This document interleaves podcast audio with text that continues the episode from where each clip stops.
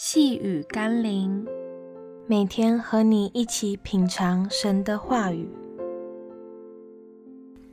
回到天父的家。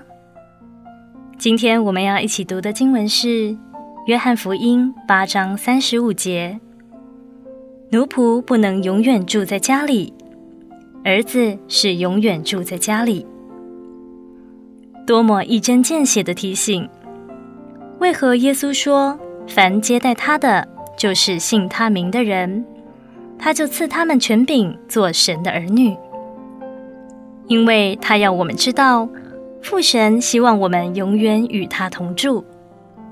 然而，今天许多基督徒虽拥有儿女的名分，却活得像个奴仆，并不愿时时刻刻住在神的家里。他们会抱怨跟神在一起不自由。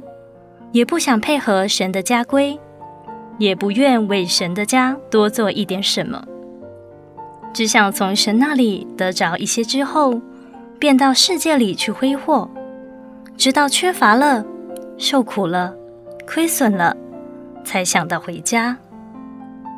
我们是奴仆还是儿子呢？如果是儿子，我们有在上帝的家里吗？让我们一起来祷告。谢谢天父愿意接纳我做你的儿女，让我可以有权柄住在你永恒的国度里。然而，许多时候我却像离家出走的孩子，整天在世界中寻寻觅觅，仿佛那个离弃父亲的浪子。我知道天父，你切望着我回到你的怀里。求你使我像浪子醒悟过来，知道还是回家最好。奉耶稣基督的圣名祷告，阿门。